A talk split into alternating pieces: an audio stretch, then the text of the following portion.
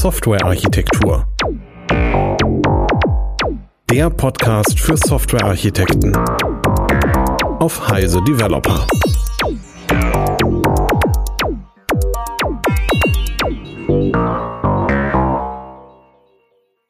Willkommen zu einer weiteren Folge äh, zum Thema Domain-Driven Design. Ähm, wir sind das angestammte Team, also hier ist Ibad Wolf. Ähm, Carola Gernot, wollt ihr auch kurz was sagen? Hallo, hier ist Carola Liechenthal. Hallo, hier ist Gernot Stacke wieder. Genau. Und ähm, wir hatten zur letzten Folge noch eine, äh, ein Feedback in den Foren, da ging es um, zum Thema DDD und Legacy-Systeme. Das fanden wir eine interessante Frage und zwar so interessant, dass wir uns jetzt beraten, ob wir nicht eine ganze Folge zum Thema Umgang mit Legacy-Systemen machen. Äh, schauen wir mal, ob das klappt. Ansonsten soll heute im Mittelpunkt äh, der Episode das Thema taktisches Design äh, stehen.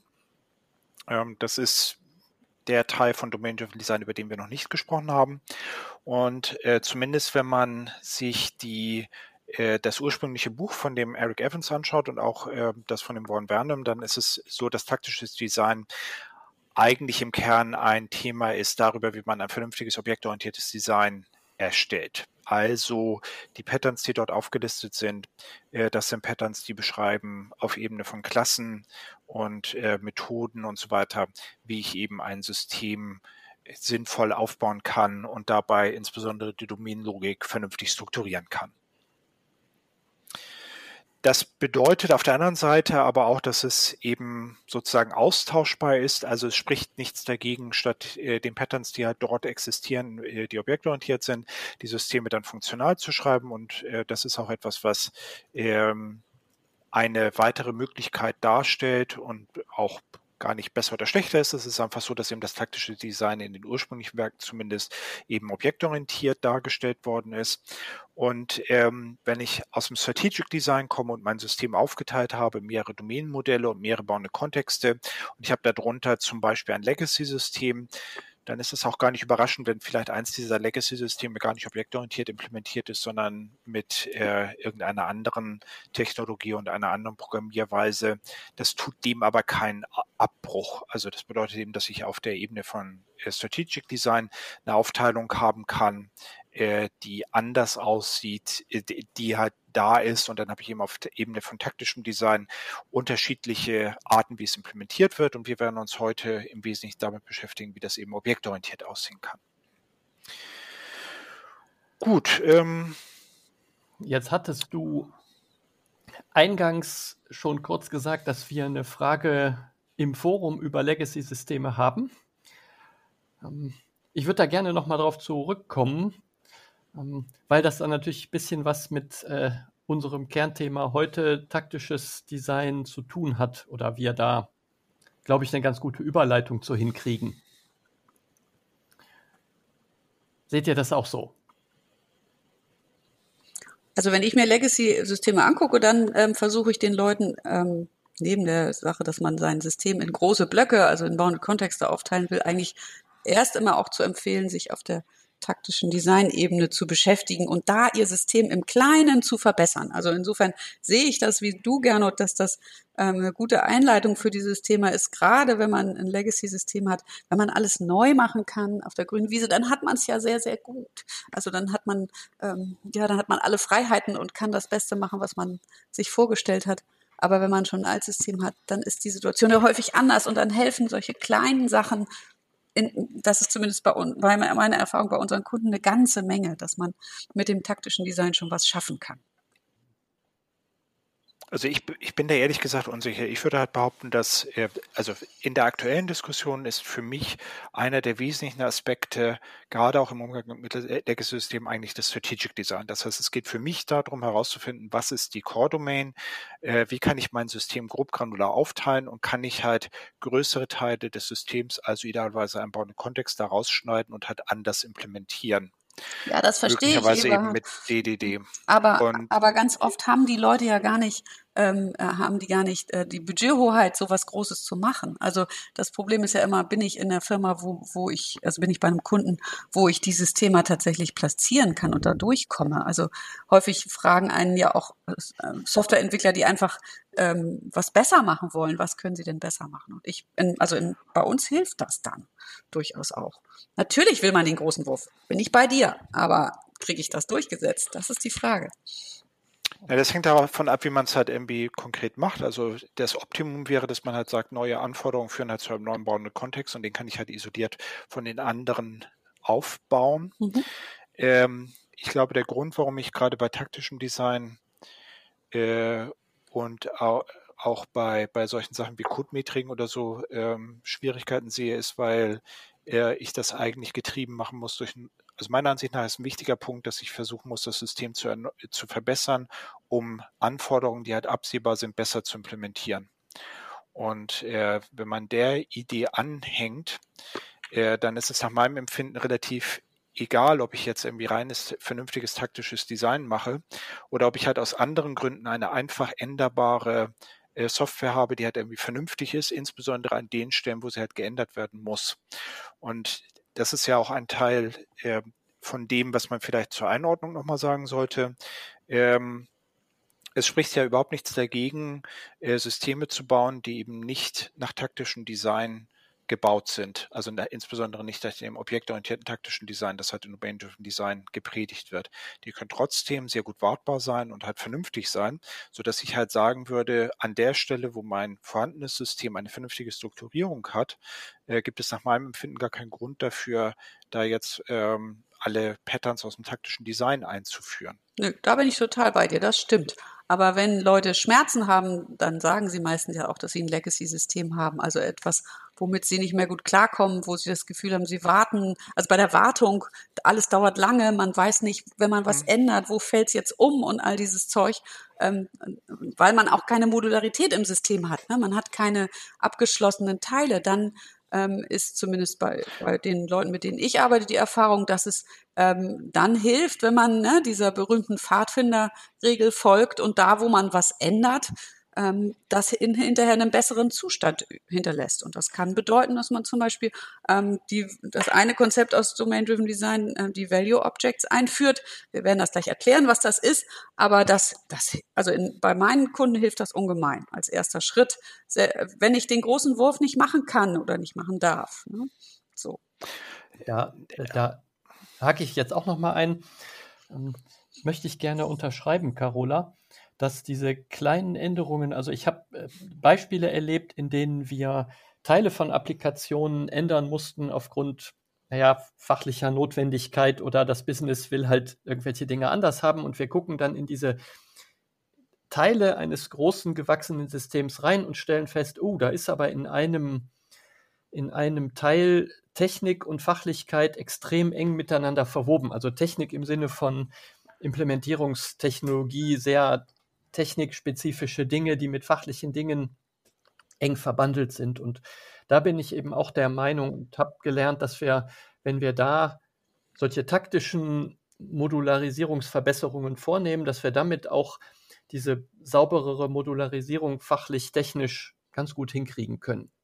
In, in wirklich kleinen Schritten.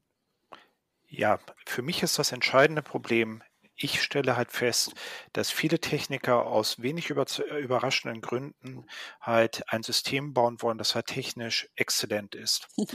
Das ist ja auch fair und sinnvoll, aber bevor man das tut, sollte man sich erstmal fragen, wo man überhaupt diese technische Exzellenz braucht. Und diese Fragen, also mir passiert es für mein Gefühl zu häufig, dass halt irgendjemand sagt, ja, wir müssen das halt irgendwie besser machen mhm. und äh, neu machen. Und wenn man dann irgendwie die Frage stellt, warum, also was wird dadurch absehbar besser, welche konkreten Features, welche Sachen, die halt tatsächlich einen Businesswert generieren, werden dadurch besser implementierbar, ähm, dann führt das halt nicht immer dazu, dass halt sofort gesagt wird, diese und jene Sachen. Und das ist für mich der Grund, weswegen die erste Frage für ein Legacy-System und die, die Sache, die hat für meiner Ansicht nach aus Domain-Driven Design da das Wesentliche ist, die Frage nach der Core-Domain, die grobgranulare Geschichte, wo man überhaupt seinen Fokus drauf setzen will. Und dann kann man darüber diskutieren, wie man das halt irgendwie umsetzt und wie man da irgendwie eine Verbesserung baut. Aber ähm, diese Frage, die Frage nach, wo will ich besser werden, was ist eigentlich mein grober Plan, wo will ich meine Optimierungspotenziale realisieren, das ist für mich die zentrale Frage.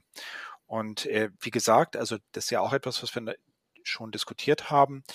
Tech, taktisches Design steht alternativ gegen andere Entwürfe. Also ich fand da das Patterns of Enterprise Application Architecture von dem Martin Fowler ganz interessant, der eben dort andere Entwürfe zeigt, die halt nicht wirklich objektorientiert sind. Da gibt es sowas wie ein Transaction Script, wo halt gesagt wird, im Wesentlichen schreibe ich halt einfach ein paar Datenbankaktionen auf, die halt irgendwie auf der Datenbank laufen in meinem Programm.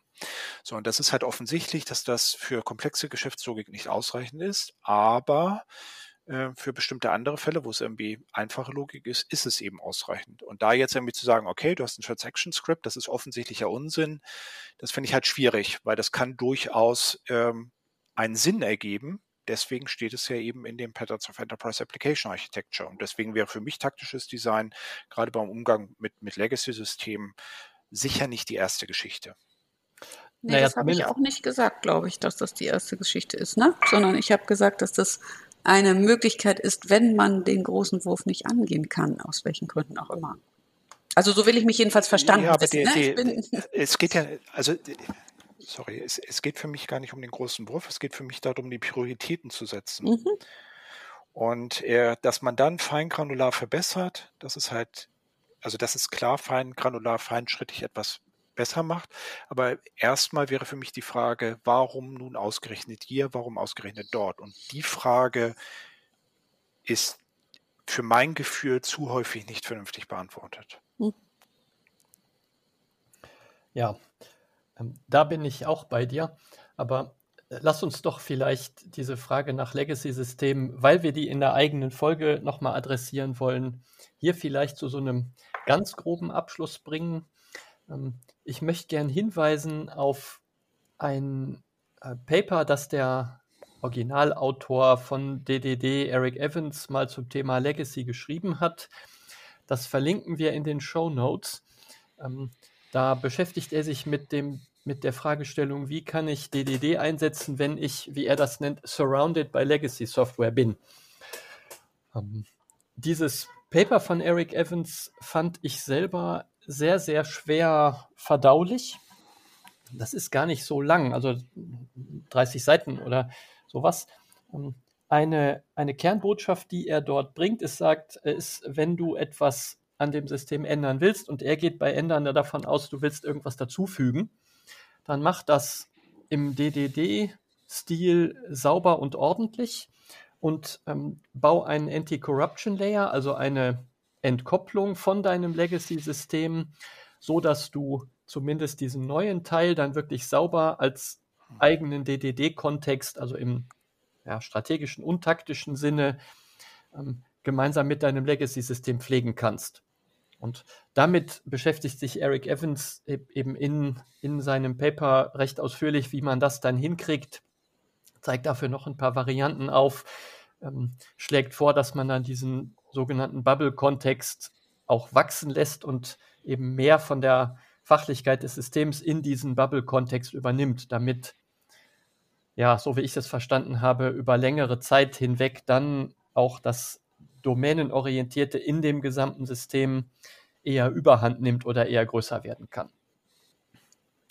Sehr schön. So. Ich habe schon beschlossen, dass ich das Papier mal lesen sollte, bevor ich das nächste Mal über Legacy Code rede. Also insofern, ich lerne hier auch noch was. Das ist doch ja, super. aber nimm dir ein bisschen Zeit und äh, eine leckere Tasse Tee dazu, weil man braucht ein bisschen Zeit dafür. Das kriegen wir hin. So, aber jetzt zum Kernthema unserer Folge, taktisches Design. Ähm, ja, wir reden jetzt über Design im Kleinen. Als Eric Evans sein DDD-Buch geschrieben hat, war Objektorientierung die Mainstream-Implementierungstechnologie überhaupt. Darum steckt in seinem taktischen Design bestimmt auch ganz viel OO drin. Wie Eberhard das eben schon gesagt hat, ähm, ich kann natürlich auch Domänenfokus anders hinkriegen, außer mit Objekten. Wenn wir jetzt im Folgenden aber über taktisches Design reden, dann reden wir auch über OO oder meinen damit ein hohes Maß oder vielleicht sogar ausschließlich OO. Seht ihr das auch so? Also, dass wir uns jetzt in der, in der nächsten Dreiviertelstunde mal auf ähm, OO-Implementierung fokussieren, ohne dass wir jetzt andere Dinge kleinreden wollen. Man kann es eben funktional auch umsetzen, aber das wird man halt komplett anders angehen. Also ich sehe das auch so, weil ich ähm, außer in meinem Studium nicht wieder mit funktionaler Programmierung zu tun hatte. Ähm, ich warte immer noch darauf, dass ich mal ein großes funktionales System zu sehen kriege. Aber ich bin da kein Experte. Also deswegen, ähm, ich würde mich in Mutmaßungen hier ver, ver, verknoten und das will ich lieber nicht. Also insofern, ja, es ist, es ist, oh, oh, was wir heute machen in dieser Folge. Genau, und äh, du, Gernot, hattest ja auch auf dieses Buch rund um DDD und äh, funktionale Programmierung hingewiesen. Äh, das zeigt ja auch, dass man das eben anders angehen kann. Also ja. nicht mit den Patterns, die, halt jetzt, die wir jetzt diskutieren, sondern eben äh, anders angehen kann an der Stelle. Das packen wir auch nochmal in die Show Notes. Äh, Domain Modeling Made Functional. Sehr schönes Buch.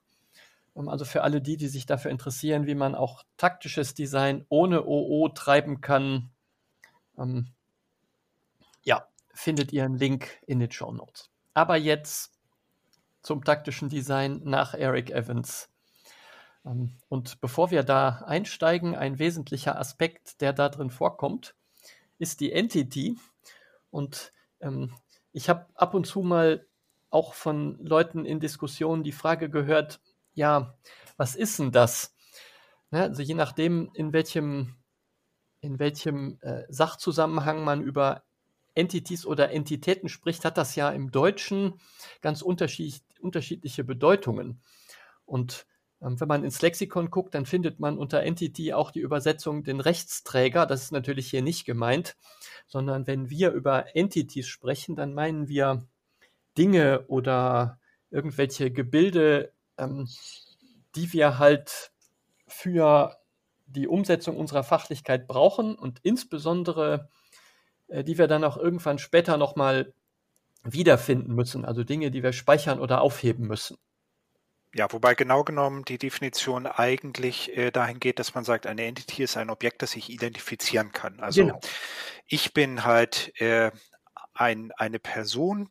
Ich bin nicht mal die Menge meiner Attribute. Also nicht, ich kann halt meinen Namen ändern äh, und verschiedene andere Dinge halt irgendwie ändern. Trotzdem bin ich halt irgendwie diese Person. Und damit grenzt es sich halt ab von Wertobjekten, also Value Objects, die halt nur durch die Werte repräsentiert werden. Also die Farbe Blau die Zahl 42, die hat keine Identität, das ist eben nur eine Repräsentation eines Werts. Und äh, das ist eben genau die, der, der Unterschied an, an der Stelle. Daraus ergibt sich technisch, wie du schon richtig gesagt hast, dass man Entities halt üblicherweise irgendwie speichert und das Entity halt auch ihre Attribute halt über die Laufzeit ändern können. Aber eigentlich geht es hier halt um die Identität. Ähm, was ich dabei halt besonders spannend finde, äh, das ist auch irgendwie eine von den Sachen, die halt in dem, im, im Buch drin stehen, ist die Geschichte mit der Adresse. Also eine, eine Adresse ist eine Adresse eine Entität oder ein Wertobjekt. So, und wenn man jetzt sagt, naja, ähm, eine Adresse, die habe ich halt irgendwie, die kopiere ich halt hin und her. Und das ist halt einfach eine Straße, eine Postleitzahl und ein Ort. Könnte man irgendwie auf die, und das dann könnte man auf die Idee kommen, dass das ein Wertobjekt ist und das ist vielleicht auch völlig richtig für ein E-Commerce-System oder ein System, was halt irgendwelchen Kunden Sachen äh, dann irgendwie Briefe schicken will oder was weiß ich was. Wenn ich jetzt mir ein System angucke zur Navigation, dann wird das anders sein. Dann wird halt diese Adresse irgendwo eine Identität haben, wird wahrscheinlich eine Geolocation haben. Ich werde irgendwie Routing mit dieser Adresse betreiben können. Ich werde verschiedene Informationen dazu gespeichert haben, also zum Beispiel welche Geschäfte dort sind ähm, oder was auch immer. Und das zeigt eben, dass die Frage, ob etwas ein Wertobjekt oder eine Entität ist, tatsächlich vom Kontext abhängig sein kann, in dem ich das betrachte. Ja. Ich hatte manchmal solche Fälle, wo Leute zu mir gesagt haben, ja, aber jetzt habe ich ja hier eine Entität Vertrag oder sowas und in dem Moment, wo der Vertrag abgeschlossen ist, da wird der dann zu einem Domain Value, weil dann kann man den ja nicht mehr ändern. Also weil häufig auch gesagt wird, dass Domain Values nicht, nicht änderbar sind. Das stimmt auch, aber eine Entität, die nicht änderbar ist, wird dadurch nicht zu einem Domain Value, sondern sie bleibt eine Entity. Ne? Also das finde ich, muss man mal ganz deutlich hier sagen. Das ist so eine ähnliche ähm, Geschichte wie das, was du eben gesagt hast. Das begegnet mir manchmal.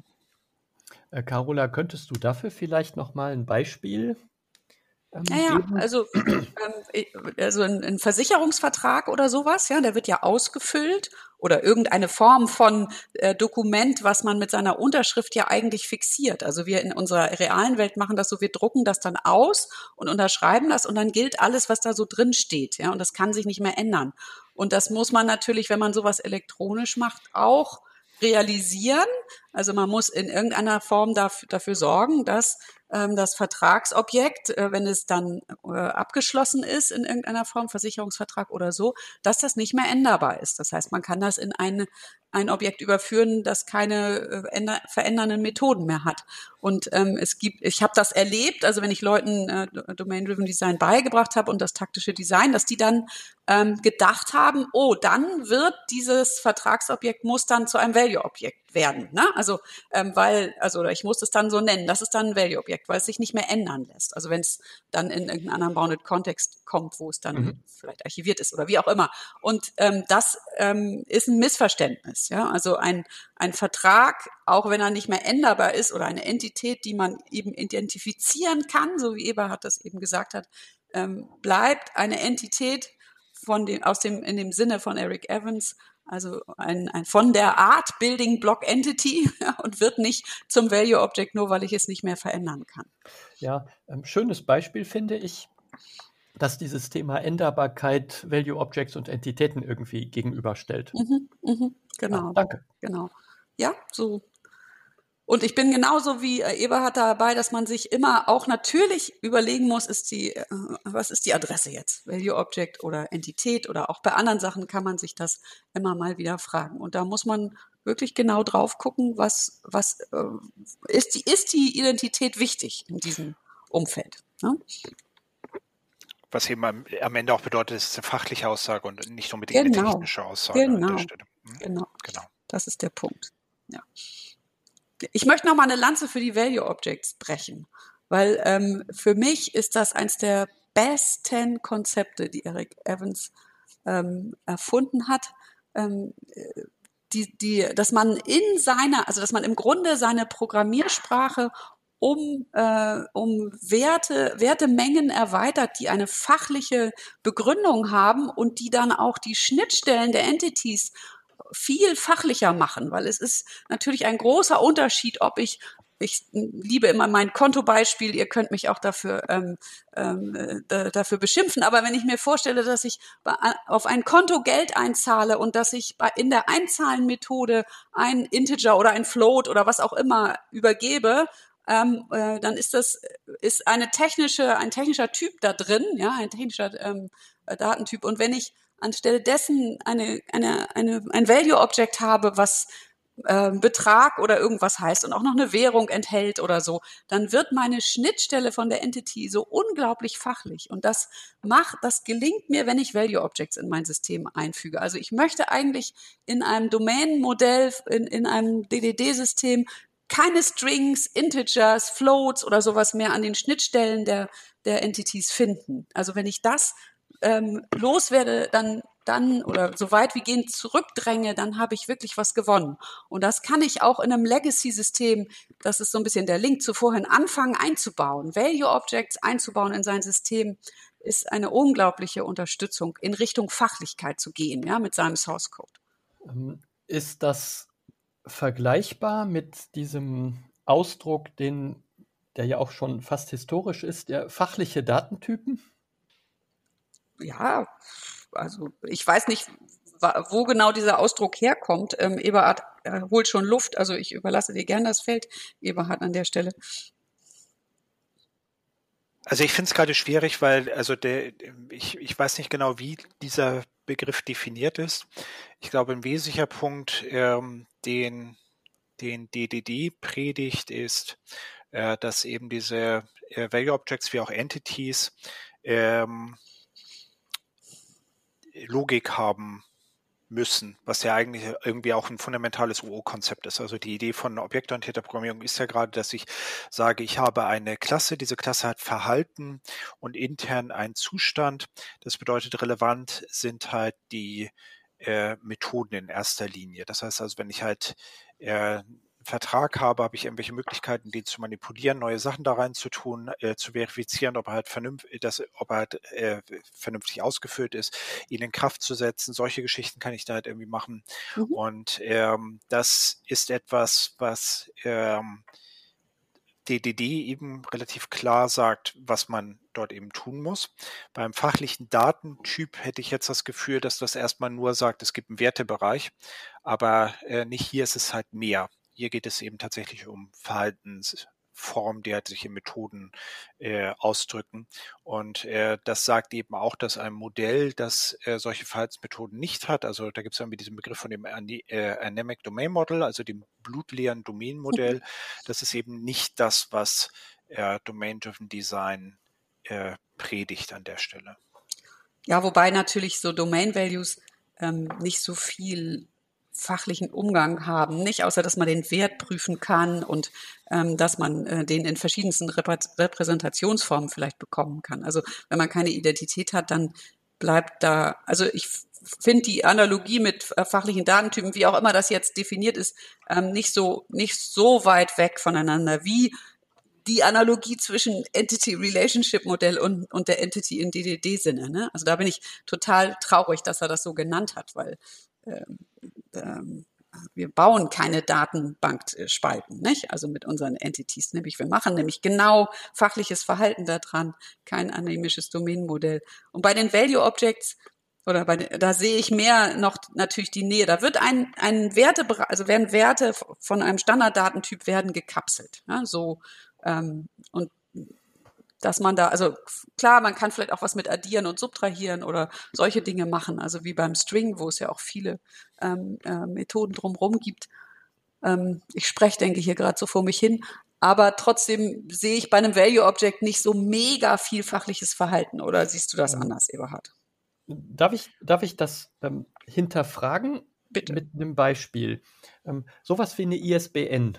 Jo. Ähm, ist für dich eine ISBN ein Value-Objekt? Das hängt vom fachlichen Kontext ab. Ähm, wenn es zum Beispiel bei Amazon, wo, wo ich Bücher kaufe, würde ich das denken, ja. Die, während der halt die, also wer auch immer die ISBN-Nummern vergibt, äh, der ja. wird wahrscheinlich irgendwie die, die, für den wird das eine Identität haben. Also der wird dann sagen, okay, die ist halt belegt und äh, ich kann halt irgendwie identifizieren, wem ich sie gegeben habe oder was weiß ich fast. Ja, ähm, ja, und also ich könnte mir denken, dass so im Sinne von äh, Lesern oder die Buchhandlung oder andere Stakeholder in, in so einem Kontext, wo eine ISBN auftritt, dass es halt für viele Leute ein Wertobjekt sein kann, weil es ist mir halt, ne, die, ähm, ich brauche das eben als Wert und ich kann mit diesem Wert aber auch was anfangen. Also ich kann auch Services auf diesem auf dieser ISBN definieren. Also ich kann zum Beispiel prüfen, ist sie korrekt oder nicht. Naja, aber das, das, ist eine, das ist die eine fachliche Umgangsform, die ich vorhin genannt habe.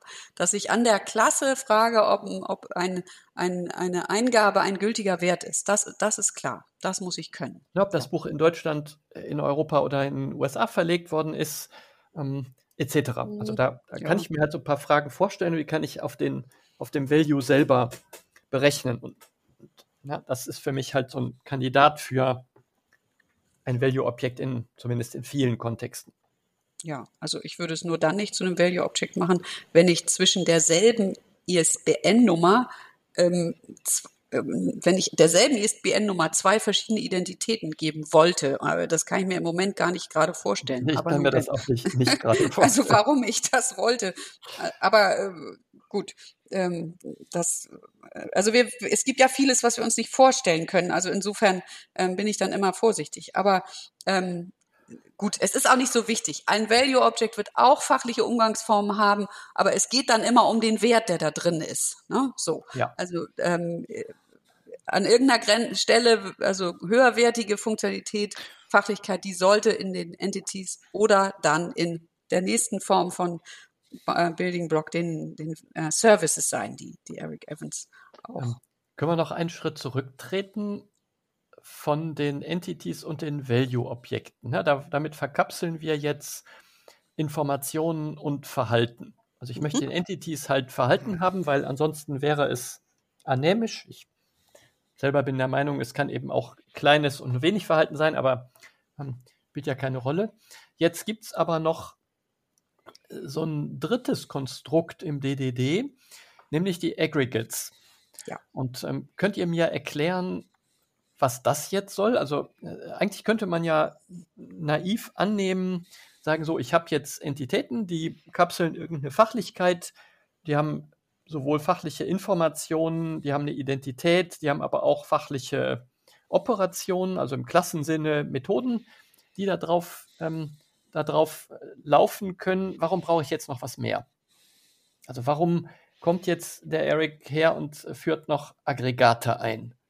Naja, der Punkt ist, dass ich in der Regel ähm, so einen Baum aus mehreren Klassen ja habe, die ein äh, Konstrukt, sage ich jetzt mal, aus der echten Welt, so wie einen Vertrag oder sowas abbilden. Und im Prinzip kann ich, ähm, wenn ich so einen Vertrag angucke und da ist der, der Kunde drauf und dann sind da Vertragspositionen und vielleicht sind, ist der noch mit irgendwelchen Konten verknüpft oder mit einer Sicherheit für irgendwas oder so, ähm, dann stecken in diesem, diesem Objektbaum, den ich da dann für diesen Vertrag habe, ganz viele verschiedene Dinge drin, die ich als Entities auch bezeichnen würde im Sinne von Eric Evans, also eigene Klassen, die eine, ein Verhalten haben. Und ähm, wenn ich, ähm, äh, also das Problem, was Eric Evans mit den, mit den Aggregates ähm, sozusagen ähm, ähm, äh, ein, also äh, äh, ah, lösen will, ist die Frage, wo sind Grenzen von Konsistenz? Also was muss miteinander ähm, in einen konsistenten Zustand haben? Was muss miteinander geändert werden, damit das,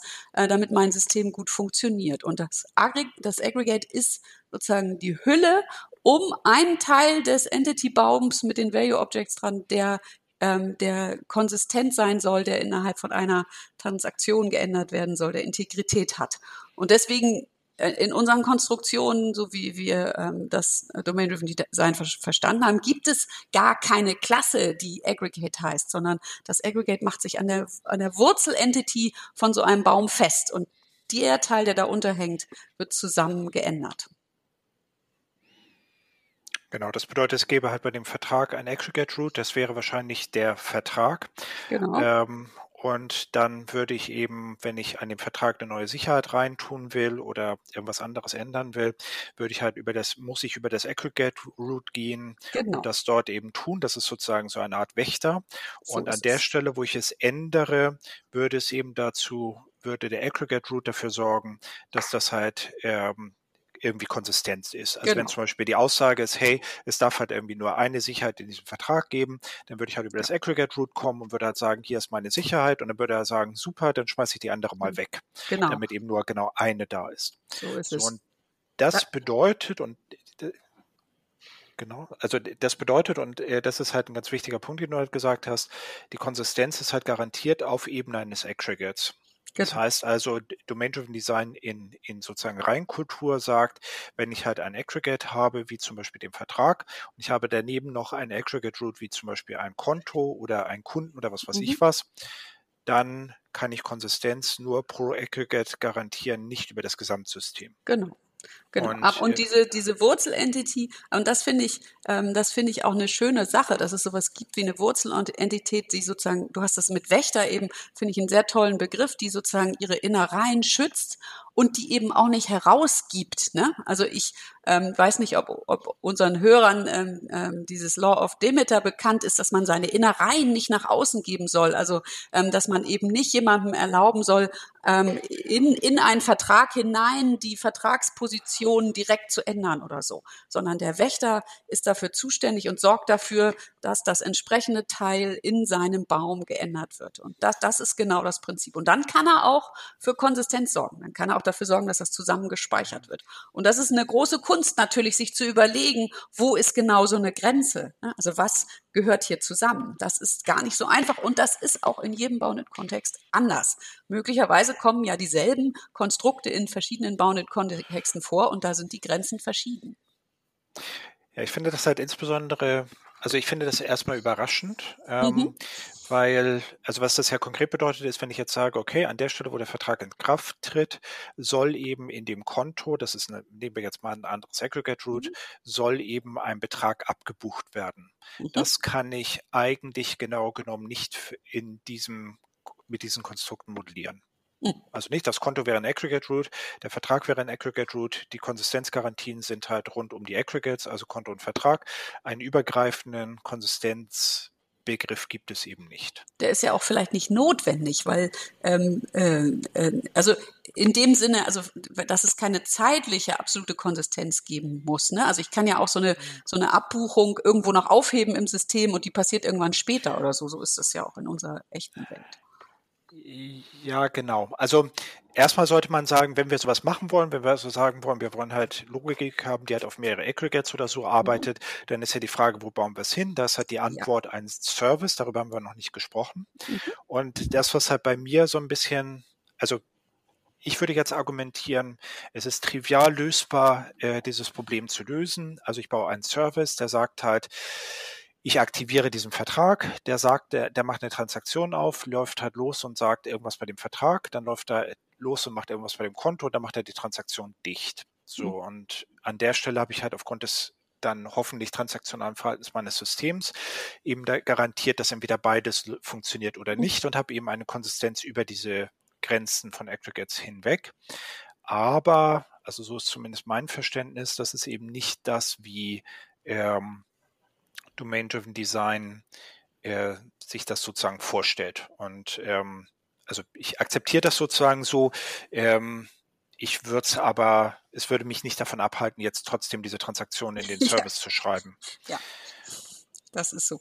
Aber ich meine, das ist ja auch okay. Der, der Service da oberhalb, der mehrere Entities bearbeitet, der kann ja nochmal wieder eine Klammer sein. Ja? Also so. Nur das Aggregate muss das nicht sicherstellen, dass diese Transaktion bis irgendwo verläuft. Ja?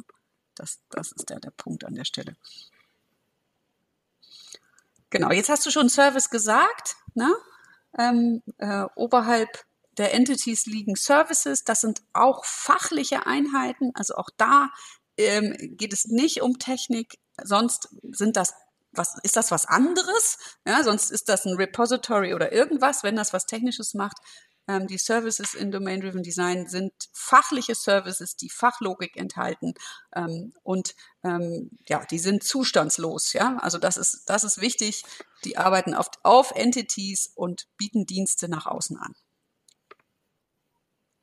Ähm, und jetzt helft mir noch weiter, also außer dass der Servicebegriff natürlich in der IT so ähnlich wie der Komponentenbegriff ein ganz klein wenig überbelegt ist, aber jetzt helft mir noch mal weiter. Also wir haben jetzt Entitäten, Entities, die ähm, Informationen und Verhalten, also im Wesentlichen Verhalten und das dafür notwendige ähm, äh, Informationen kapseln. Genau. Ähm, jetzt habe ich Aggregate, die packen mehrere Entitäten zusammen, die ich als, als Ganzes brauche. Also ich habe mir das Beispiel Vertrag ähm, erklärt. Eric Evans selber nimmt das Auto als ein Beispiel für so ein Aggregat. Und ähm, was spricht dagegen, Dienste, also fachliche Funktionen, in diese übergeordnete oder in eine übergeordnete Entität zu packen? Also warum brauche ich jetzt noch was? hm, du lachst. Ja, weil das eine gute Frage ist. Auch. Ähm, ähm, ja, ihr gebt gute Antworten, deswegen. ja. Also, ja, also ähm, Eberhard, bitte, gerne. Also meiner, wenn ich halt sage, ich habe irgendeine Funktionalität, die halt äh, zum Beispiel einen Vertrag und ein Konto umfasst und das sind zwei getrennte Aggregates, was ja irgendwie, also nicht, was ich halt irgendwie deutlich nachvollziehbar finde, dann ähm, wüsste ich nicht, warum ich das dem einen äh, Aggregate zu schlagen sollte, diese Funktionalität, weil sie ja beide, Funktion, äh, beide Aggregates umfasst. Und an der Stelle ist eben ein Service die Lösung. Der Service sorgt dann eben dafür, dass ähm, da diese Logik einen Platz hat und zwar eben jenseits der beiden Aggregates, die dort daran ähm, beteiligt sind. Das wäre meine Wahrnehmung. Genau. Also, aber die, das ist natürlich auch nicht schwarz oder weiß. Ne? Manchmal äh, schlägt man sich in so einem Design-Team echt den Kopf ein, ob irgendwie das nicht doch ähm, dem einen, der, der, der einen Entity zuzuordnen ist und dass das ganze Ding dann ein Aggregate ist oder so, nicht? Also das ist ja gerade der Charme unserer Disziplin, dass es kein Kochrezept dafür gibt, wie man aus einer Fachlichkeit eine Software macht und wie man das dann schneidet. Insofern ähm, ne, sind das also sind das Hinweise und Vorstellungen, ähm, aber wie es also manchmal ist es auch ein Prozess, nicht? Also ähm, es kann auch sein, dass, ähm, äh, dass wir eine, eine, äh, eine Verwaltungssoftware für, für Versicherungsverträge schreiben, ähm, wo der Kunde gar nicht ähm, als eigenständige Entität also, also als eigenständiges Aggregat irgendwie auftaucht und dann ist es immer Teil des Vertrags, nicht? Also und dann dann äh, werde ich keinen Service darüber bauen, der Verträge oder und Konten oder so zusammensteckt. Ne? Also das hängt wirklich immer von dem Fall ab, ähm, aber ähm, das macht ja gerade den Spaß. So. Ja, das ist ja super, dass auch im Domain-Driven Design immer noch dieses Rest von an diesem sogenannten kommt drauf an ja. ähm, übrig bleibt. Und ich finde das auch gut, dass ja, ihr das so ähnlich seht wie ich, also dass es halt mit den Services und Entities und Aggregates so ein Zuordnungsproblem gibt. Also wo packe ich jetzt was hin, ist eben trotz DDD und trotz ähm, wirklich viel Literatur und viel Beschäftigung mit dem Thema ist eben bleibt immer eine mehrdeutige Frage, ja, wo es eben auch Meinungen zu geben kann und ich habe das genauso erlebt, wie du das jetzt gerade gesagt hast, Carola, dass halt in einem, in einem Team es mehrere Meinungen gibt, wo wollen wir denn jetzt folgende fachliche Funktion hinpacken? Ja. Und für beide Seiten gibt es halt Argumente. So ist es. Und das, das können wir leider auch im Podcast nicht auflösen, wie man das vernünftig macht. Das Nein. ist das klassische Kohäsionsproblem. Was gehört jetzt zusammen? Ja, und dann macht man den zweiten, also ich meine, wenn man ein neues System baut, baut man den ersten Bounded-Kontext und denkt, man hat die beste Struktur ever mit seinen äh, fachlichen Services und seinen Entities und allem. Und dann kommt der zweite dazu und man denkt, oh Gott, was hat man denn da gedacht? Weil man beim zweiten Mal drüber nachdenken, die Welt schon wieder anders sieht. Und dann kommt der dritte und äh, es wird ja, es wird ja nicht besser. Also ich, so meine Erfahrung ist so, ab dem vierten Kontext, dann stabilisiert sich das so langsam, ja. Und dann ähm, wird man sicher darüber, ja. Aber am Anfang bewegt sich das. So. Ja, und der, der andere Punkt ist halt, also um es nochmal zu sagen, äh, diese Dinge können ja auch innerhalb eines Systems äh, tatsächlich unterschiedlich sein mhm. pro bauende Kontext. Das ist ja gerade die Idee. Genau. Das heißt also, wenn ich jetzt irgendwie sage, okay, ich habe halt die Adresse und ich habe eben einen bauenden Kontext, wo ich halt einen Vertrag habe und da schreibe ich halt die Adresse einfach als Wert rein, fein. Mhm. So, dann habe ich halt den anderen bauenden Kontext, der sich jetzt überlegt, wie schicke ich jetzt den Mitarbeiter zum Kunden und der macht halt irgendwie einen Plan, äh, da ist die Adresse dann eine Entität, weil die halt eine Geolocation hat und es halt eine, eine Optimierung äh, gibt darüber, wie der, der Mitarbeiter halt da zum, zum Kunden fährt. Und damit ist eben in einem System in unterschiedlichen bauenden mhm. Kontexten mhm. schon die Frage, ob eben irgendetwas ein Value Object oder irgendwas anderes ist, ähm, nicht eindeutig zu genau. beantworten. Genau. Oder ob es in dies, im Service ist oder in der Entität in dieser speziellen. Ne? Das, also es wird nicht weniger Diskus Diskussion oder Designgedanken. Es gibt einfach aber Leitlinien, ja. Also es ist nicht mehr beliebig. Man kann damit argumentieren äh, mit diesen äh, mit diesen Hinweisen oder diesen ähm, Building Blocks, die sich Eric ähm, ausgedacht hat oder die er beschrieben hat. Also ausgedacht ist ja immer so ein Punkt. Das ist wahrscheinlich wie bei allen anderen Entwurfsmustern, Design Patterns, die hat er entdeckt, ja, in seiner Praxis, ja, weil er das gebaut hat so. Naja, und er hat sie halt auch sagen wir mal, halbwegs, nein, er hat sie ziemlich gut auch definiert und, und erklärt. Ja, das, mhm. das ist schon so. so. Aber ihr müsst mir noch mal weiterhelfen. Also ich habe jetzt verstanden, dass ich Services gut brauchen kann, ähm, wenn bestimmte fachliche Aufgaben weder zu der einen noch der anderen Entität ganz eindeutig gehören oder dem einen oder anderen Aggregat ganz eindeutig gehören, ne, weil sie ja so möglicherweise etwas übergreifend sind. Mhm. Ich habe verstanden, dass es innerhalb meiner Informationen, die ich habe, ne, Dinge mit Identität und ohne gibt, also Entities und Value Objects. Ähm, soweit bin ich jetzt bei euch. aber jetzt kommt Eric Evans ja noch mit ein paar weiteren Dingen um die Ecke. Ja. Also in seinem taktischen Design spricht er jetzt, und das hat äh, bei vielen Menschen, mit denen ich über DDD diskutiert habe, für große Verwunderung gesorgt, weil die sagen, hm, ähm, es gibt zwei Begriffe, die heißen Factory und Repository. Und die klingen ja für mich als OO-Entwickler, also ich mache OO seit es äh, äh, Java gibt, also schon lange. Und schon ganz lange gibt es technisch den Begriff der Factory und des Repositories. Und dann bin ich kurz verwirrt, nein, ich bin äh, sogar lange verwirrt gewesen, warum in einem Domain-Driven Design, wo es ja um Fachlichkeit geht, so ein technisches Thema wie Repository auftaucht oder Factory. Ja, das ist ja so ein Implementierungskonstrukt aus den ähm, aus den Gang of Four Patterns, die, die Abstract Factory oder mhm. äh, solch, solche Dinge. Ja. Also ich meine, ich kann nicht in, in, in seinen Kopf gucken, um rauszufinden, was er das gemacht, warum er das gemacht hat, aber ähm, zu der Zeit, als er Factory und äh, Repository definiert hat, hat gab es äh, viele andere Sachen noch nicht, die wir heute an dessen Stelle verwenden. Also Hibernate und solche Geschichten, das war alles nicht da und, ähm, ähm, und äh, Dependency Injection und so ein Zeugs. Und irgendwo mussten ja die fachlichen Sachen alle herkommen und irgendwie mussten sie in die Datenbank kommen. Und deswegen hat er ähm, die Factory in meiner Wahrnehmung in sein Repertoire mit aufgenommen, einfach nur um zu sagen, das ist auch noch ein wichtiges Ding. Und das Repository, also die Factory, um Objekte zu erzeugen oder Aggregate, also Objektstrukturen mit, mit Value Objects, Entities und einem Root Entity und die, das Repository, um die Sachen gut gekapselt in die Datenbank zu bekommen. Ja. Ja, also, ich, ich würde ich würd vielleicht eine, eine Kleinigkeit ähm, da ergänzen wollen. Also ähm, alle die Konzepte, die wir bisher besprochen haben, sind tatsächlich Konzepte. Nicht? Also ein Aggregate ist etwas, was ich sozusagen bei der Analyse auch mit einem Experten besprechen kann. Analog ist es halt bei Value Object Services und so weiter. Wenn ich halt sozusagen den, die Semantik von diesem Zeug halt einmal diskutiert habe, müsste halt ein, müsste man mit einem Fachexperten diskutieren können, ob ein, äh, eine Adresse halt eben ein Value Object ist oder eine Entity. Das sind halt, also das ist nicht trivial, das Konzept, äh, glaube ich, jemandem zu vermitteln, aber es ist irgendwie erstmal denkbar.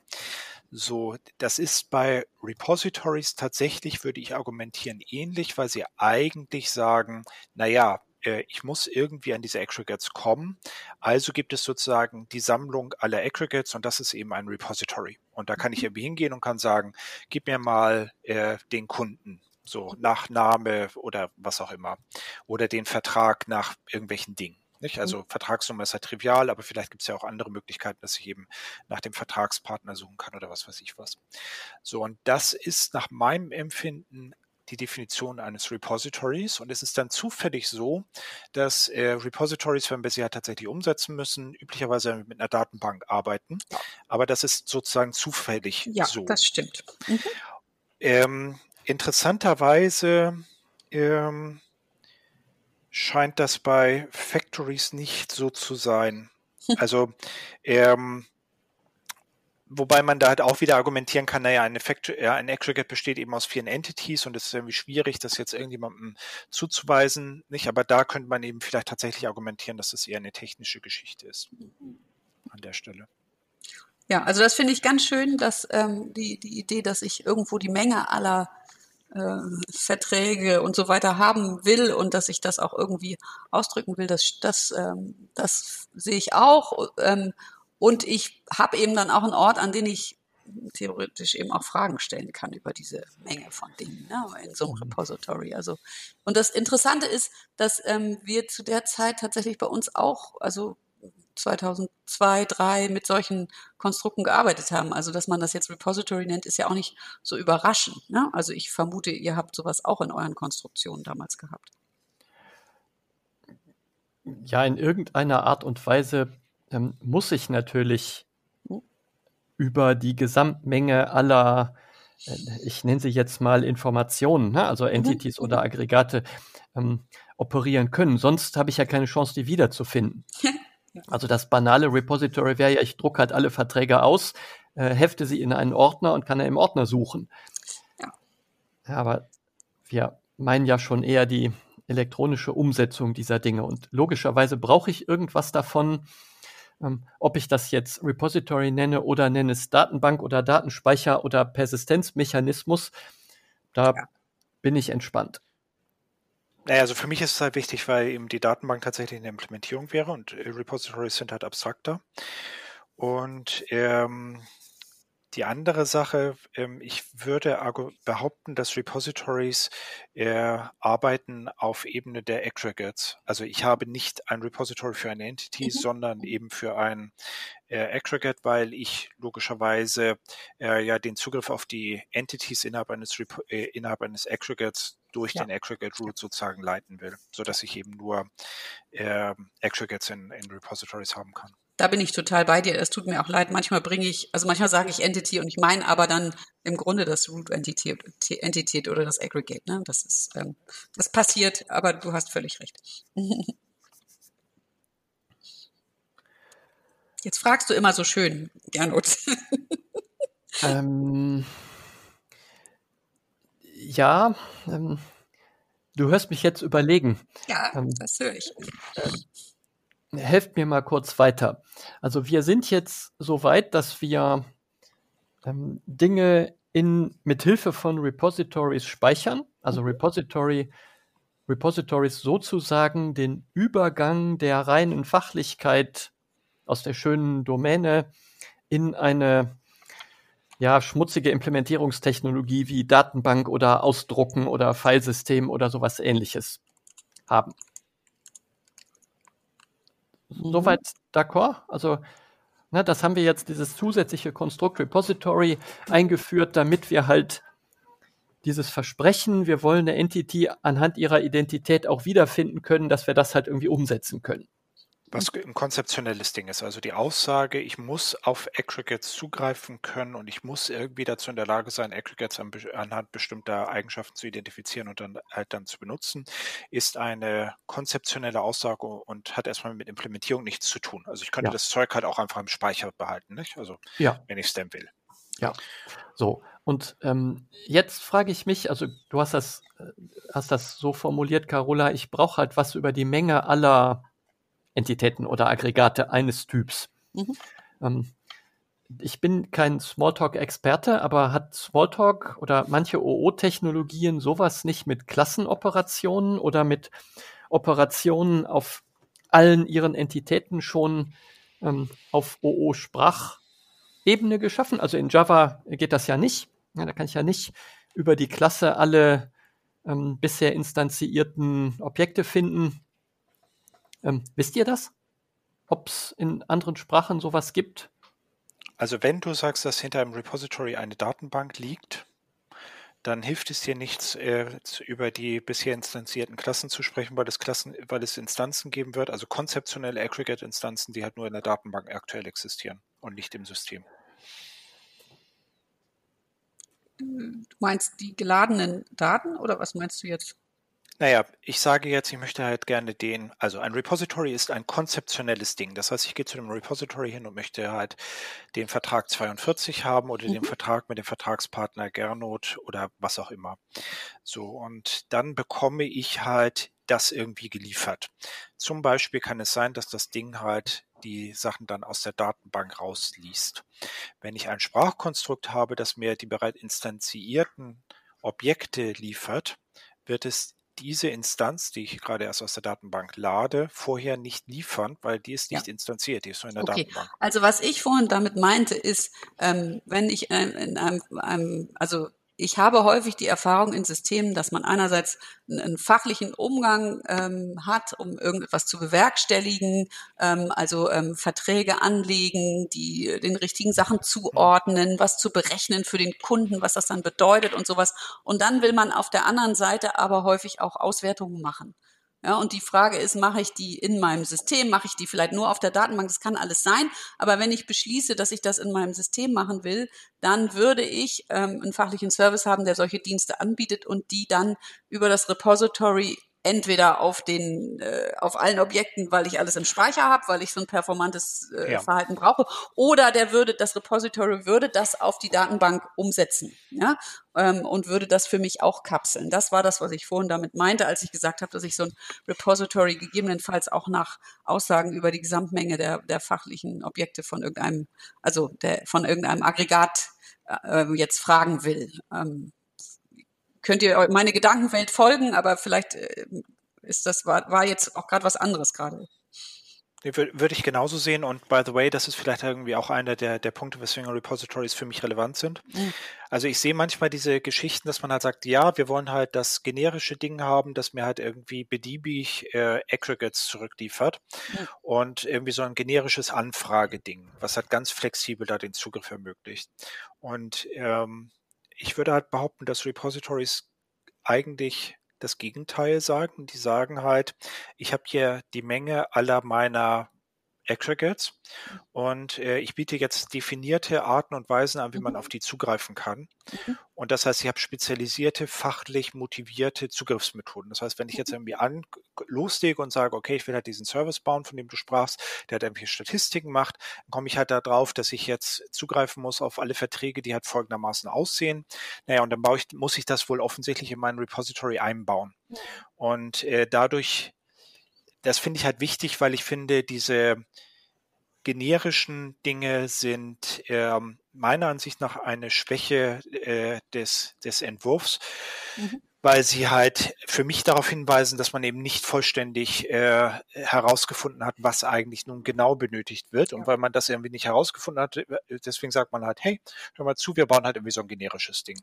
Und das finde ich irgendwie schwierig. Nicht? Also gerade so bei Datenanalyse kann das natürlich irgendwie aus technischen Gründen sinnvoll sein, aber ich würde es halt versuchen, zumindest so aus einer DDD-Perspektive zu vermeiden, idealerweise. Also es ist halt gerade diese DDD-Perspektive, nicht, die ja versucht, alles so konkret wie möglich zu machen, nicht? Also das ist ja das, was du gerade auch ausgedrückt hast, Eberhard. Und das ähm, geht nicht, wenn man generische Abfragetools baut. Also dann, dann macht man was, was möglicherweise in dem einen Anwendungsgebiet oder Fall auch sinnvoll ist, aber das war nicht gemeint. Also oder darum ging es ähm, Eric Evans nicht in seinem Buch. So verstehe ich das jedenfalls. Ja, genau, so würde ich das halt aussehen. Also, und das passt ja auch zu dem, was wir, glaube ich, ganz am Anfang diskutiert haben, mhm. dass eben taktisches Design eine Möglichkeit ist, so ein System zu bauen. Und wenn ich jetzt irgendwie den bauende Kontext habe, der halt irgendwie tolle äh, Statistiken macht oder Auswertungen und der benutzt halt irgendwie so ein, so ein äh, Werkzeug, was halt direkt auf die Datenbank geht, dann ist das eben so. Es ist halt nur eben dann nicht äh, das, was, was Eric mit taktischem Design gemeint hat. Ja. Mhm. Ich habe den Eindruck, es ist wieder an mir, euch Fragen zu stellen. ähm, wir sind jetzt durch die wesentlichen Konstrukte, die Eric Evans unter taktischem Design versteht, ähm, einmal komplett durchgegangen. In hm, ungefähr 45 Minuten, was äh, Eric auf mehreren hundert Seiten in seinem Buch beschreibt. Also wir machen ja immer so ein bisschen Werbung auch mal für Bücher lesen. Es gibt noch die ein oder andere weitere Information oder weiteren Ratschlag, die Eric in seinem Buch gepackt hat. Ja, weil wir also in unserem Podcast hier ja höchstens zusammenfassen können. Aber ähm, ähm, wenn ich jetzt das alles ganz spannend finde, also ich habe das gehört, ich ähm, kann das so ein bisschen auf meine, meine Welt vielleicht mappen, wenn ich mir so Zuhörerinnen und Zuhörer vorstelle. Aber wie soll ich jetzt loslegen? Also wie, wie mache ich das jetzt praktisch, wenn ich jetzt anfangen will? Ich habe ein fachliches Problem. Ähm, wie, mit, mit was würde ich anfangen? Also würde ich mir zuerst Entities überlegen oder würde ich mir zuerst ähm, äh, so eine Art Modulstruktur überlegen und sagen, welche Entitäten müssen zu einem Aggregat gehören? Also würde ich vielleicht bei den Aggregaten anfangen, würde ich bei Services anfangen? Was würdet ihr da ähm, unseren ja, Hörerinnen und Hörer für einen Rat geben, wie ich jetzt starten soll? Ja, dazu haben wir ja bei der letzten Folge gesprochen über äh, die Themen, wie wir halt Knowledge Crunching machen können. Also wir können halt erstmal die äh, Anforderungen ermitteln durch eben sowas wie Event Storming oder Domain Storytelling. Und für mich ergibt sich daraus dann eigentlich unmittelbar ähm, eher so erstmal ein Strategic Design, wo ich halt versuche, äh, verschiedene bauende Kontexte mir zu überlegen und dann würde ich halt von, von dort auch mit den Funktionalitäten anfangen. Ähm, und das also sprich, das, was ich gerade beschreibe, ist eigentlich ein Top-Down-Ansatz, um halt äh, Funktion, von den Funktionen getrieben zu irgendwas zu kommen. Das heißt, ich fange irgendwie an und gucke an, mir an, was tut dieses System, was tut es auf Ebene von Events, was tut es irgendwie auf Ebene von diesem Domain Storytelling, also irgendwie auf, auf äh, Basis von irgendwelchen konkreten Use Cases. Wie teile ich das auf in bauende Kontexte? Dann komme ich dazu, wie diese bauende Kontexte intern aufgebaut sind. Und ganz am Ende kommen halt irgendwelche äh, Daten dabei rum. Ähm, das, was halt manchmal passiert oder was, was halt äh, teilweise klassische Analyse betreibt, ist, dass sie äh, sozusagen eher von einem Datenmodell ausgehen. Das finde ich schwierig, weil am Ende werden wir, sind die Daten für mich etwas, was äh, sich ergibt aus den Funktionalitäten, also sozusagen von hinten aufgezäumt. Und das andere Problem ist, Domain-Driven Design sagt ja nun mal, es gibt verschiedene, also es gibt mehrere ähm, bauende Kontexte mit, und, mit jeweils einem Domänenmodell. Wenn ich mich hinstelle und sage, hier ist übrigens das Datenmodell, dann stelle ich gerade in Abrede, dass es mehrere Daten- oder Domänenmodelle geben kann. Und das wäre für mich der andere Grund, warum ich nicht datengetrieben losgehen würde auf das Thema. Ja, ganz, ganz guter Punkt. Ähm, ich möchte das unterschreiben oder unterstreichen. Ähm, ich kriege manchmal die Frage zu hören, ja, wenn du aber Top-Down vorschlägst, das ist doch Wasserfall und ist ganz böse. So ist es natürlich äh, aber überhaupt gar nicht gemeint. Ne? So, ähm, dieses Thema ähm, sowohl taktisches wie strategisches Design, da sagt Eric Evans ja, wir müssten das weiter lernen, also wir müssen lernen, ähm, das auch zu verfeinern, das im Laufe der Zeit, im Laufe der Umsetzung eines Systems oder der auch Erweiterung eines Systems eben auch zu überarbeiten und nicht einmal eine Wahrheit in Stein zu meißeln, die wir dann nie wieder anfassen. Na, und selbst genau. wenn wir top-down vorgehen, also wenn wir mit eher abstrakteren, größeren Konstrukten im Strategic Design anfangen, dann müssten wir die kontinuierlich hinterfragen oder in Frage stellen. Genau. Das ist das, wo ich ja vorhin auch gesagt habe, beim also dritten oder vierten Bounded Kontext, den ich dann umsetze, stabilisieren sich vielleicht auch meine Aggregate und Services in ihrem Schnitt so richtig gut. Ne? Also dass ich irgendwie anfange und mir erstmal, also auch die Bounded Kontexte verschieben sich ja auch zum Teil noch, wenn ich ähm, darüber nachdenke. Also es ist, das ist ja immer ein, Le ein lebendes Gedankenkonstrukt. Und ähm, wenn, wenn ich was lerne, was Neues erfahre, was Neues hinzukomme, dann ändert sich mein, mein Modell. Und das äh, ist normal. Also ich meine das Modell, auch die Bounded Kontexte, alles eigentlich. Und das ähm, ähm, kann ich mir, also kann gar nicht anders sein. Ich kann beschließen, dass ich die Welt anders sehen will und kann sagen, ich mache am Anfang, ne, so wie du eben gesagt hast, über ein Datenmodell und so soll es jetzt sein, aber ähm, das entspricht nicht der Realität dessen, was ich erlebe, wie Software entsteht. Genau, und das ist insbesondere so, dass halt, also das finde ich ist auch ein wichtiger Aspekt von Domain Driven Design an der Stelle, wo ich jetzt irgendwie anfange und halt diese Fragen stelle, was sind meine Entities, was sind meine Aggregates und so weiter, äh, hat das möglicherweise eben auch Auswirkungen darauf, wie Domänenexperten über die Domäne denken. Mhm, also mhm. ähm, es ist eben mitnichten so, dass halt Domain-Driven Design sagt, hey, äh, es gibt halt die absolute Wahrheit. Die absolute Wahrheit ist in den Köpfen der Domänenexperten, wir müssen sie nur rausfinden, nee, genau. sondern beschreibt es eben als tatsächlich kollaborativen Prozess in dem Sinne, dass eben durch die Umsetzung der Software Fragen aufgeworfen werden, über die Domänenexperten noch nicht nachgedacht haben und die dann eben auch iterativ sozusagen verbessert werden ja. müssen an der Stelle. Und das ist finde ich auch ganz spannend. Nicht? Also ja. ähm, ich habe halt sonst mal manchmal das Gefühl, dass wir bei der Softwareentwicklung denken, naja, wir müssen eigentlich nur das Wissen aus den Köpfen der, der Domänenexperten rausholen und das ist eben nicht so. Ja. Nicht? Also, Aber das ist ja auch schon eine ganz alte Idee. Nicht? Es gibt diese SP&E-Programme von dem Lehmann, wo er sagt, ähm, das, was wir heute eigentlich bauen, sind eingebettete Systeme und die sind in einer Feedback-Schleife mit ihrem Kontext. Ja? Und der Kontext ändert sich wenn sich ähm, das, wenn ich was baue oder was Neues baue. Also insofern, äh, das stimmt absolut. Also wir müssen nicht einmal alles rausholen und dann wissen wir es oder so, sondern ähm, das hat immer Rückbeziehung und, und wirkt sich aus. Ja. ja. Jetzt habt ihr mir netterweise super viele Sachen aus dem taktischen Design erklärt. Ihr habt mir auch erklärt, wie wir vorgehen. Habt ihr denn noch was, was wir vielleicht zum Abschluss dieser Episode unseren Zuhörerinnen und Zuhörern so mitgeben können? Ja, also das wird ja voraussichtlich die letzte Episode zum Thema Domain-Driven Design sein. Und ähm, ich finde es halt spannend, dass wir äh, mit taktischem Design aufge äh, diese Episoden beendet haben.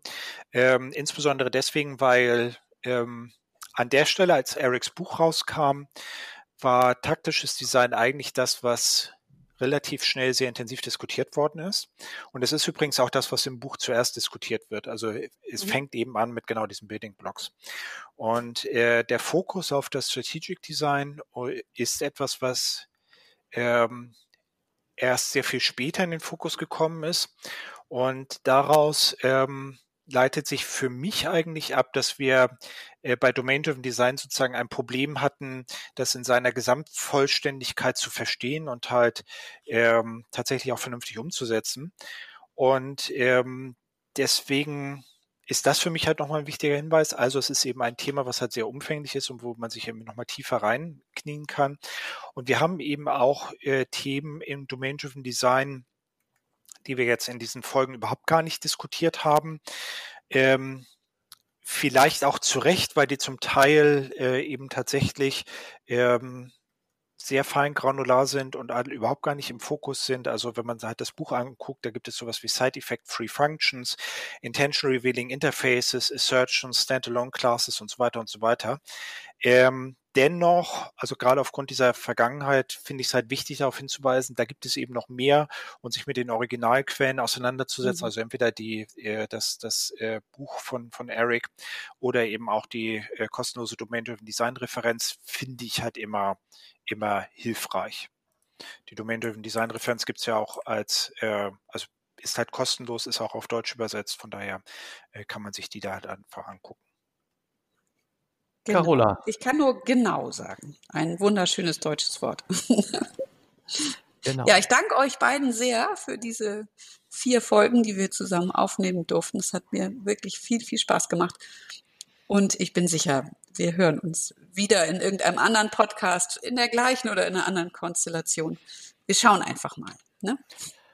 Unseren Zuhörerinnen und Zuhörern herzlichen Dank für Ihre und eure Geduld mit uns. Wir freuen uns über Kommentare äh, und Fragen jeglicher Art. Wenn ihr zu viele Fragen stellt, müssen wir noch eine Folge machen. Also überlegt euch das, ob ihr das wirklich wollt.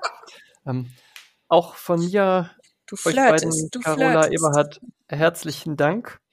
Auch ich fand es ganz spannend. Ich wünsche allen Beteiligten, allen Hörerinnen und Hörern viel Erfolg und Spaß mit DDD. Tschüss. Tschüss. Tschüss, danke.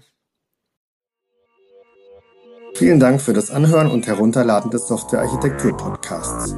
Er wird produziert von Carola Lilienthal von Workplace Solutions, der Freiberufler Sandra Pasik, Michael Stahl von Siemens, Christian Weyer von ThinkTecture sowie Gernot Starke, Stefan Tilkoff und Eberhard Wolf von InnoQ. Er ist gehostet auf Heise Developer. Die Betreiber freuen sich über Feedback via Mail oder unter den Kommentaren der jeweiligen Episoden. Kontaktmöglichkeiten finden sich auf der Webseite des Podcasts. Alle Episoden sind lizenziert unter der Creative Commons Non-Derivative License 3.0. Das bedeutet, die Episoden können als Ganzes für nicht kommerzielle Zwecke genutzt werden. Änderungen sind nicht erlaubt. Es muss nur die Quelle angegeben werden. Näheres unter Creative Commons org.